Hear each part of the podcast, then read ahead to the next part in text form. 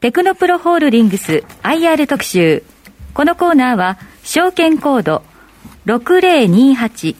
東証一部上場テクノプロホールディングスの IR 活動の一環としてお送りいたします。ご出演はテクノプロホールディングス株式会社代表取締役社長兼 CEO の西尾康二さんです。よろしくお願いいたします。よろしくお願いします。こんにちは。よろしくお願いします。こんにちは。えー、っと、まずは業績面からお伺いしたいと思うんですが、えー、っと、今6月期、2021年6月期の上半期、決算についてお話頂戴できますでしょうか？はい。えー、上半期の売上なんですが、あ794億円と、おまあ、前年比でプラス0.5%と横ばいでございましたが、まあ、営業利益は97億円ということで、前年比17.7%の増加。税引き後の当期利益は、まあ、66億円で、前年比17.1%の増加となっています。えとは言いましても、まあ、利益にはですね、雇用調整助成金収入約13億円を含んでおりますので、まあ、それを差し引きますと、まあ、今年度上期の営業利益は、まあ、前年比プラス2.2%の83億円程度ですから、まあ、一言で申しますと、まあ、売上利益とも前年比、マイナスにはならずに横ばいだったというのが実態だというふうに考えています。まあ、しかしそうは言いましても、まあ、この1年間コロナっていうのがありましたし、まあ、コロナ禍で事業運営、経営にはやっぱりご苦労されたことも結構あるんじゃないかというふうにも思うんですが、いかがでしょう？はいあの、当社グループの事業はですね、まあ、エンジニアの皆さんを正社員として雇用しまして、まあ、お客様の研究開発をサポートする仕事ですから、まあ、不況になって稼働率が下がりますと、まあ、働いていないエンジニア、当社ではあのスタンバイエンジニアと言ってますが、まあ、その働いてないエンジニアが増加して、まあ、その人たちの人件費が、まあ、売上利益、売上総利益をまあ大きく減少させると。いうことになります。まあ、そのため通常は稼働率を95%から96%程度に維持することが、まあ、業務運営上極めて大切になってます。で、しかしですね、今回のコロナ禍で、まあ、特に昨年の10月まで、えー、稼働率が前年に比べて低下しましたから、えー、上半期はまず第一にエンジニアの皆さんが、まあ、現在の派遣先で継続的に働くことができるようにですね、えー、お客様との契約更新交渉、これが大変でした。え、それから契約が更新されずに、まあ、当社に戻ってきたエンジニアの皆さんを次にどこに配属するかという点でも、まあ、大変苦労したわけでございます。まあ、特にですね、昨年4月にあの当社グループには1300人を超える新卒の社員が、まあ、入社したんですが、まあ、例年であれば4月から6月の間にほぼ配属が終わるわけですが、えー、今年度はですね、大変厳しくて、えー、配属が完了するのに年末までかかりました。まあ、せっかくあの希望に燃えて入社したのにですね、いつまでも働く場所がなくて、えー、研修だけしてると。いうんでは若い皆さんの心が萎えてしまいますんで、えー、私が一番心配したのは新卒の皆さんの扱いでございました。ただ、あの、報道等にも見られますようにですね、えー、多くのお客様の事業が回復基調になりましたんで、まあ、11月には稼働率が95%に到達しまして、まあ、その後はコンスタントに、まあ、95%上回る稼働率が維持されてますので、まあ、やれやれといったところでございます。まあ、今社長やれやれとおっしゃいましたけども、やっぱりあの、新卒の方々の取り扱い、それから契約公開、次の配属先、これやっぱりご苦労された、はい、ということですね。はい、その通りでございます。はいさて、そういう中で通期の業績見込みも発表されましたけれども、概要ご説明いただけますでしょうか？はい。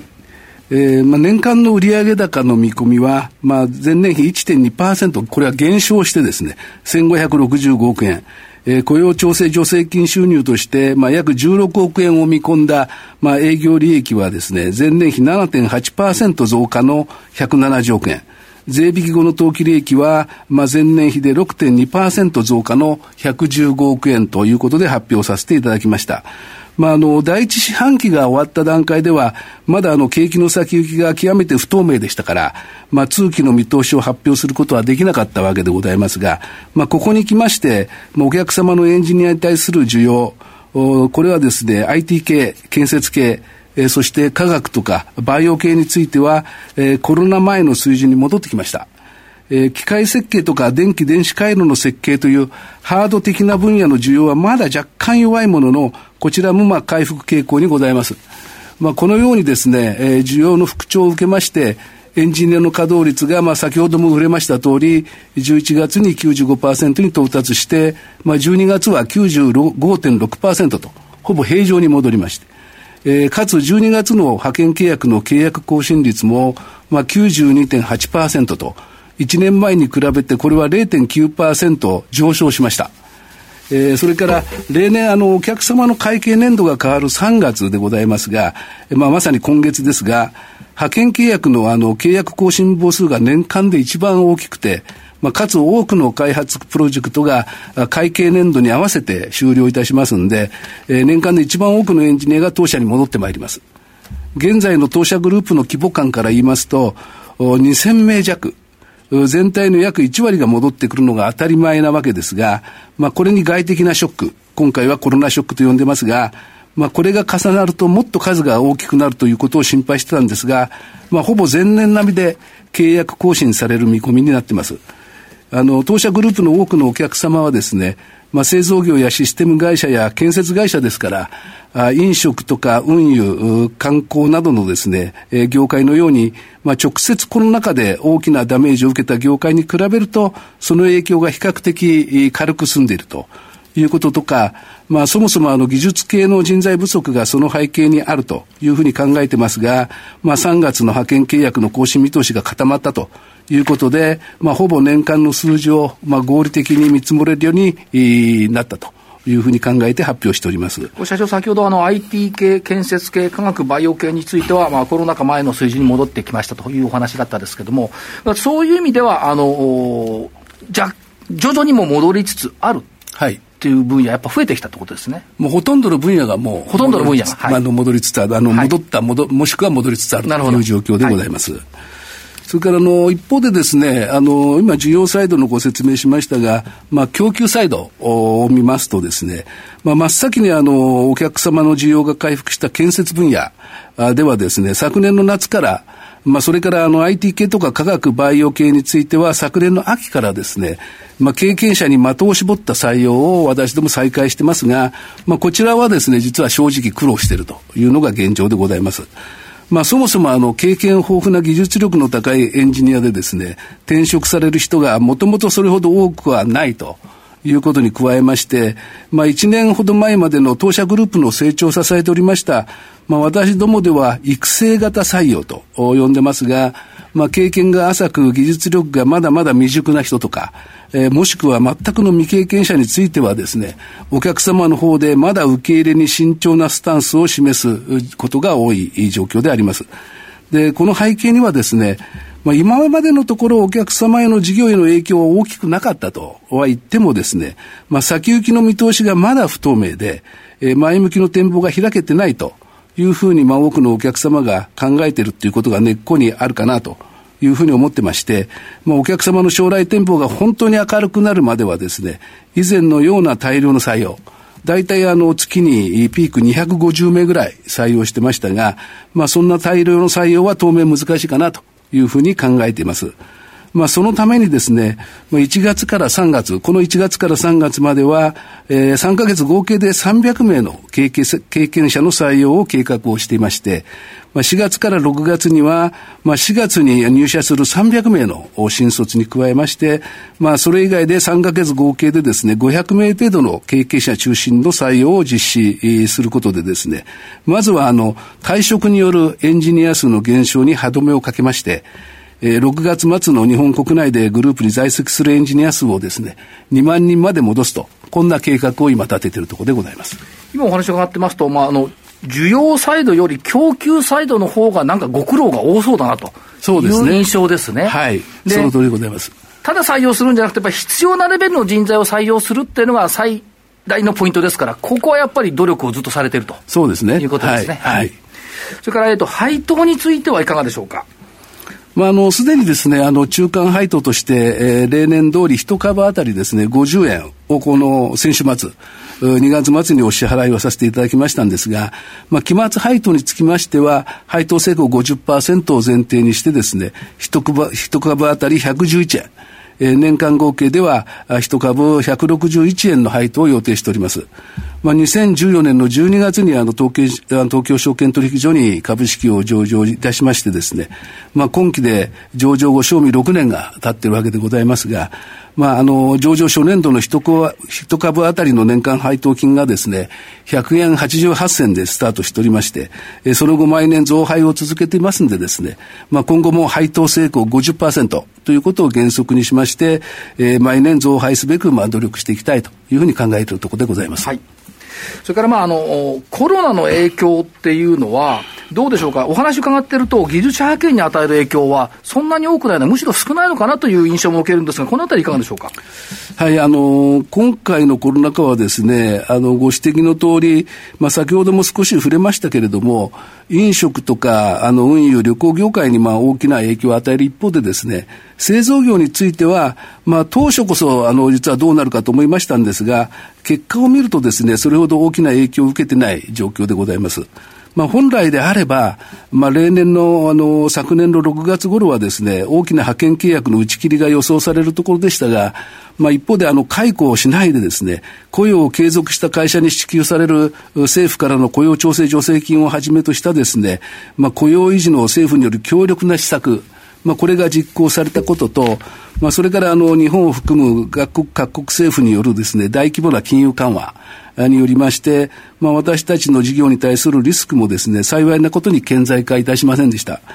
えー、その後はですね、あの、中国経済の回復などもございまして、技術者派遣事業は今回復傾向に入っています。えー、それから IT 業界ではですね、まあ、特にあのコロナ禍でにわかにあの脚光を浴びることになりました日本のデジタルトランスフォーメーションの進展期待ということもありまして、好調が続いています。まあ、今回あのお客様の動向を見ておりまして感じましたことはですね、やはりあの日本におけるエンジニア不足の深刻さと、それから自動車業界をはじめとした新しい技術開発の必要性の高まりでございます。まあ、繰り返しになりますが、あの、日本における IT 技術者の不足、またそれにデジタルトランスフォーメーションの進展や、2050年にあの二酸化炭素の排出をゼロ、実質的にゼロにするためのですね、カーボンニュートラルへの取り組みなどがですね、これから本格的になってくることを考えますと、まあ、エンジニア需要はですね、今後も強くなるのかなというふうに考えています。やはり新しい技術開発ということになると、テクノプロさんの出番だと、こういうこと。はい。ですね。そのように考えてます。はい、あと、あの、最近 M&A のお話がなかなかないんですけども、M&A 現在状況どんな感じでしょうか？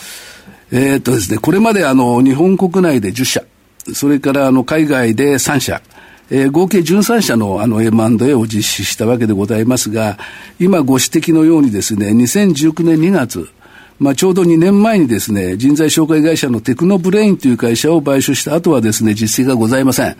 えー、実はまあコロナ禍が始まる直前までですね、M&A が M&A が進行中の案件が複数実はあったんですが、まあコロナに対応するためにですね、えー、M&A は凍結して、えー、現在に至ってます。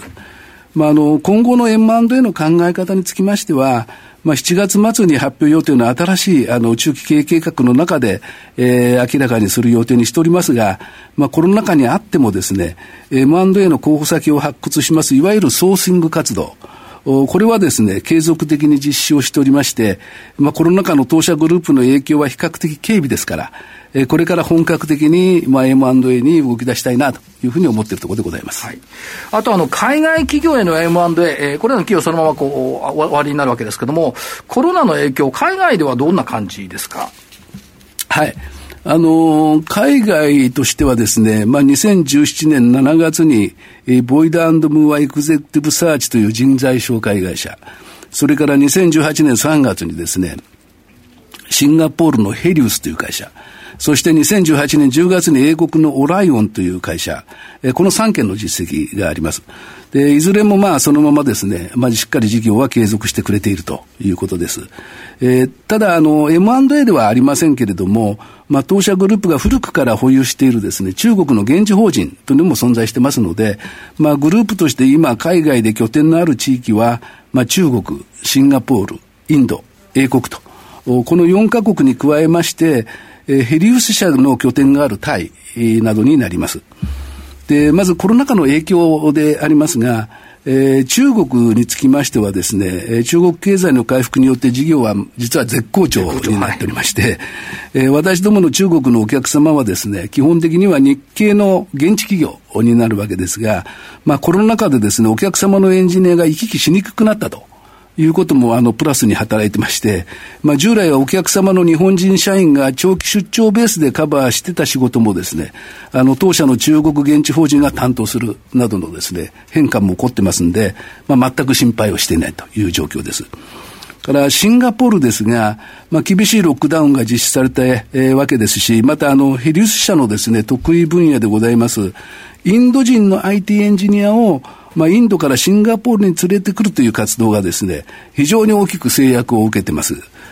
まあ、そういうことで、それならばということでですね、まあ、インドの国内の中で、まあ、積極的な営業活動を実施することでですね、今まであの、ほとんど手をつけていなかったですね、インド国内の需要を取り込んで、えー、テレワークを原則として IT エンジニア派遣の売上と利益が今増加してますんで、えー、まあ、ある意味では災い転じて福となすという形になりつつあるのかなというふうに思っています。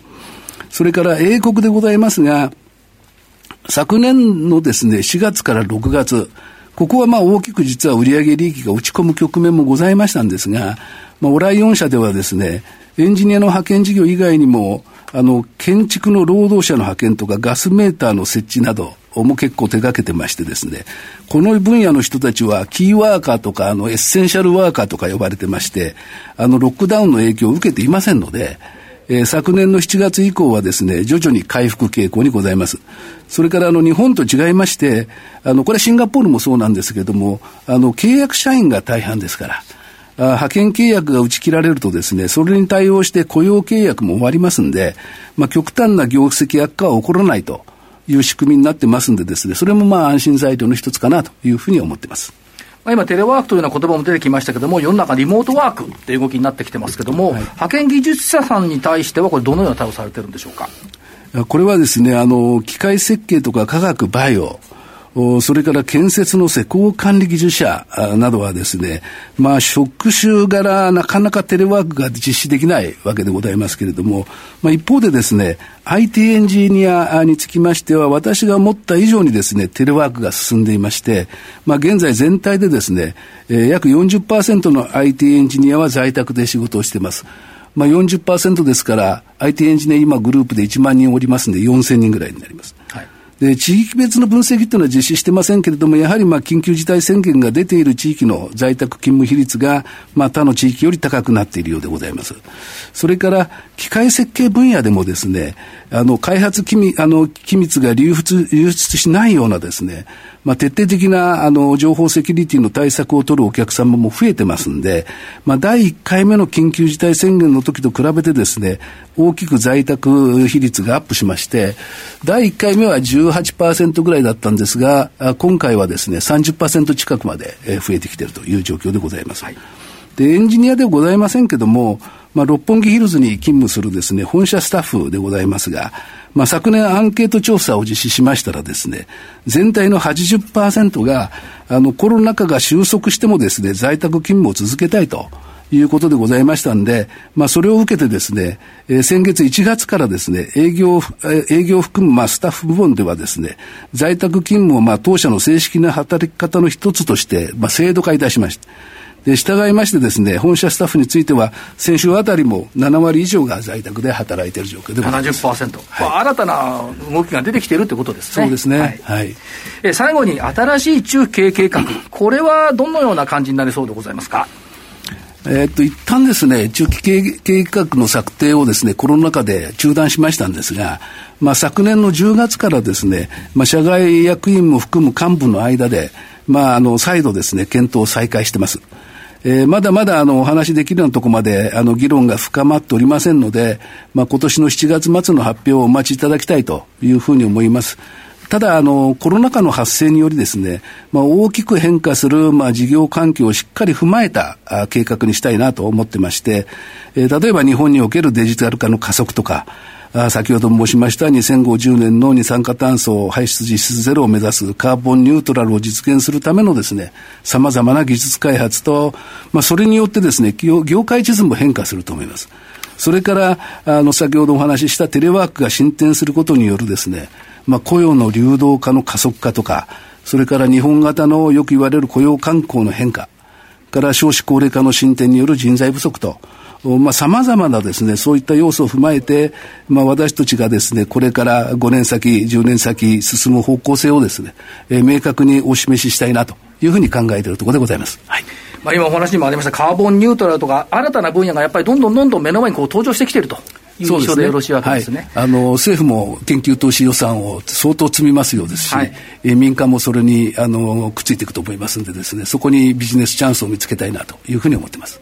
社会を動かすエンジニア集団としてますますご成長していただければと思います。ありがとうございます。今日プレゼントもはい、そうなんです。ここで番組からプレゼントがございます。え今日放送のテクノプロホールディングス IR 特集の感想をお送りいただいた方の中から抽選で10名様にテクノプロロゴ入りフリクションペンノートセットをプレゼントいたします。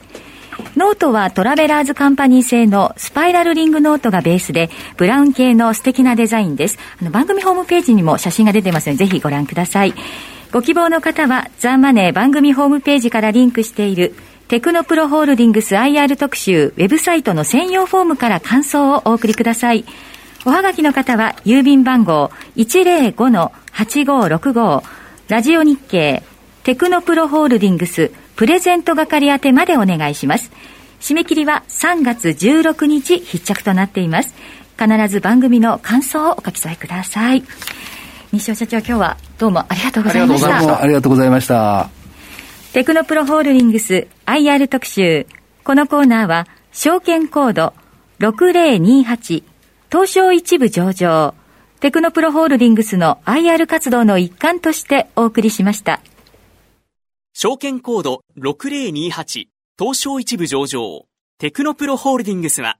国内に2万1000人、海外に1500人の技術者、研究者を要する国内最大規模の技術系人材サービスグループテクノプログループ各社の統括運営を行っています。技術を核としたグローバル人材サービス企業証券コード6028テクノプロホールディングスにご注目ください。